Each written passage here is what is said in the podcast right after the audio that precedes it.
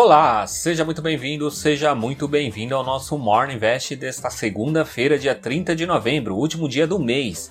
Eu sou o Sidney Lima, especialista em investimentos, e venho trazer os destaques para você começar o dia bem informado.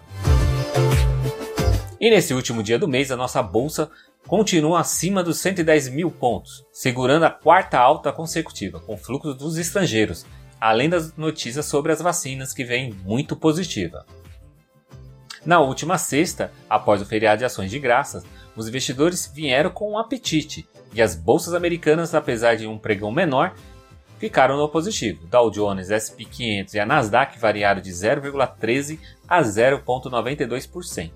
Voltando ao cenário doméstico, após os números do CAGED ter sido positivo, já a PNAD contínua não podemos dizer o mesmo apontando uma alta recorde de desempregados, ficando em 14,6% no terceiro trimestre de 2020, encerrado em setembro.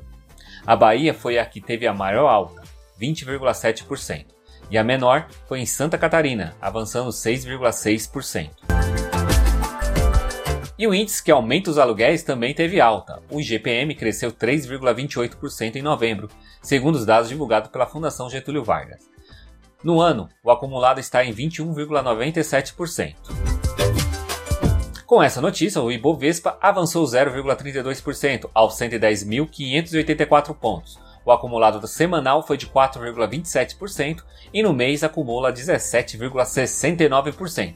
Será que hoje fechamos ainda em mais uma alta? Das 77 ações que compõem o índice, 40 caíram na última sexta-feira, e ao todo foi movimentado 21,9 bilhões de reais. As cinco maiores altas foram de Ezetec subindo 6%, seguida por Suzano, Clabin, Bradespar e Cirela. As cinco maiores baixas foram de Cogna caindo 3,93%, seguido por Via Varejo, IRB, Cosan e Cielo.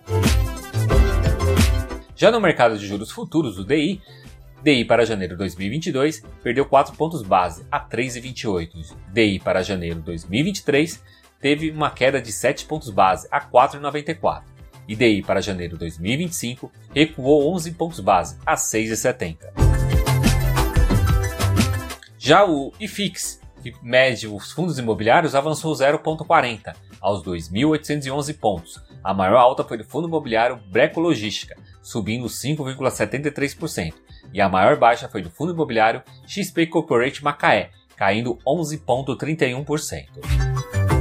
E na noite desta sexta-feira, o ministro do STF, Alexandre de Moraes, despachou o adiamento por 60 dias do inquérito que investiga a suposta interferência do presidente Jair Bolsonaro no comando da Polícia Federal.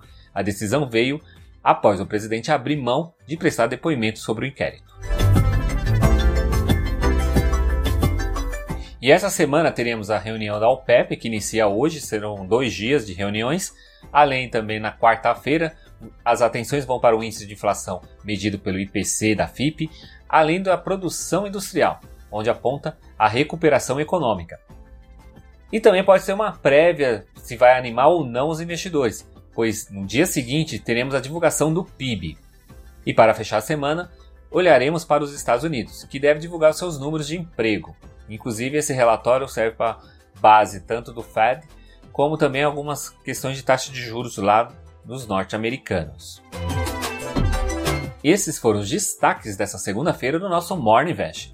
Este conteúdo está disponível nos principais agregadores de podcast, como Deezer, Apple, Google, Spotify, entre outros. Então já aproveita e compartilhe esse conteúdo para mais pessoas. Tenha um ótimo dia e eu te encontro amanhã aqui nesse mesmo canal. Então, até lá!